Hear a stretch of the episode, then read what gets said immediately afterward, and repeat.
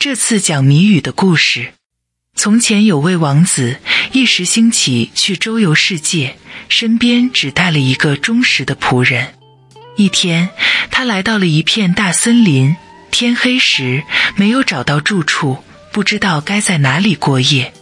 这时，他看到一个姑娘向一间小屋走去，便跑上前，结果发现这位姑娘既美丽又年轻。和她打招呼说：“好姑娘，我和我的仆人可以在这小屋里过一夜吗？”哎，姑娘哀伤地说：“可以是可以，但我劝你们最好还是别进去。”为什么？王子问。姑娘叹了口气说。我的继母会巫术，她对陌生人不怀好意。王子这才明白自己来到了巫婆的家，可是天已经黑了，他无法再往前走。再加上他胆子很大，便进了屋。老巫婆坐在炉子旁的一张扶手椅上，红红的眼睛望着进来的陌生人。晚上好，她用嘶哑的声音说。并且竭力装出一副友好的样子，坐下来歇歇脚吧。他把炉火扇旺一些，炉子上还有一只小锅子在煮着什么东西。姑娘警告两位客人千万要小心，什么也不要吃，什么也不要喝，因为老巫婆熬的是魔汤。他们安安静静的一直睡到天亮。然后便准备动身上路。王子这时已经骑到了马背上了。老巫婆却说：“等一等，我还想请你们喝杯践行的酒呢。”趁他回去拿酒时，王子赶紧骑马走了。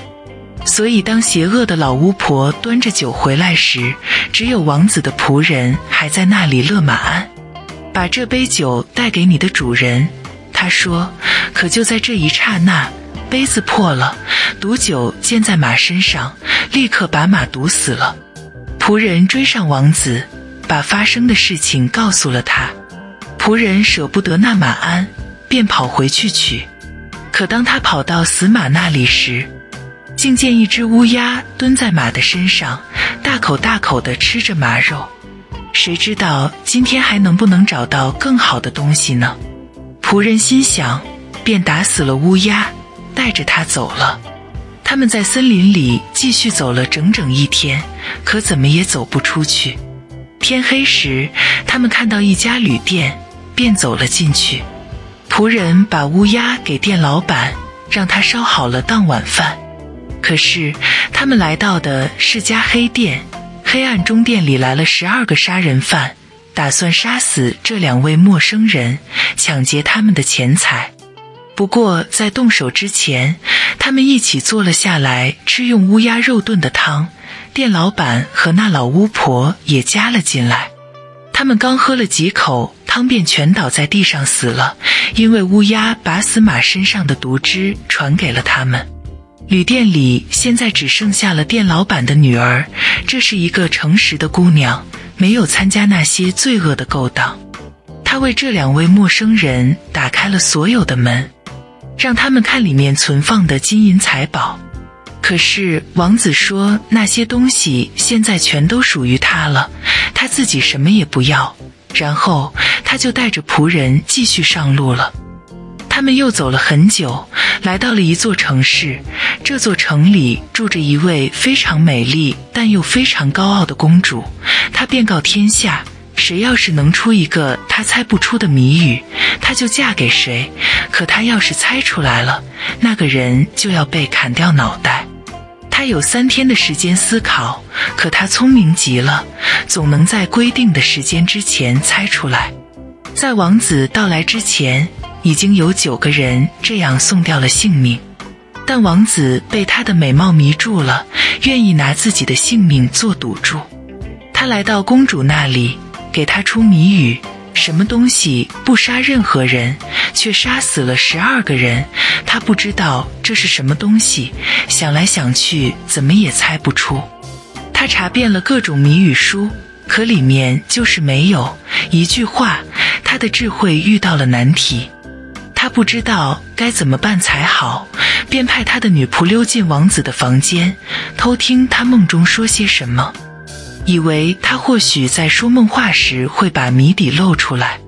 但是王子那聪明的仆人却睡到了主人的床上，女仆一溜进来，他就扯掉了他的斗篷，用鞭子把他赶了出去。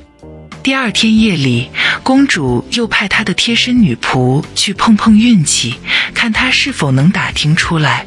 但王子的仆人也扯下了他的斗篷，用鞭子把他赶了出去。第三天，王子觉得自己已经有了把握。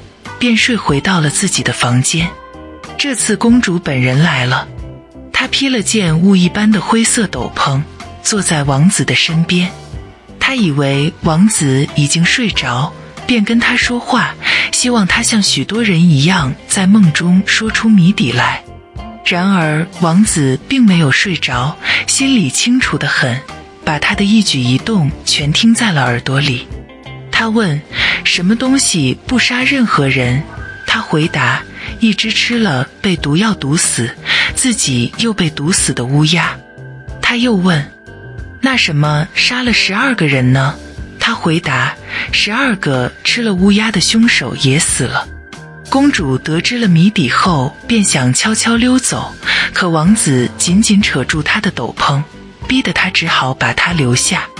第二天早晨，公主宣布说自己已经猜出了谜语，并且派人叫来十二个法官，当着他们的面说出了谜底。然而，王子请求大家听他说几句。他说他在夜里偷偷溜进我的房间，从我这里问出了答案，否则他是不会知道谜底的。法官们问：“拿出证据来。”王子的仆人拿来了三条斗篷，法官们看到那条雾一般的斗篷正是公主常常披在身上的，便齐声说：“给这件斗篷绣上金丝银线，它将成为你们的结婚礼服。”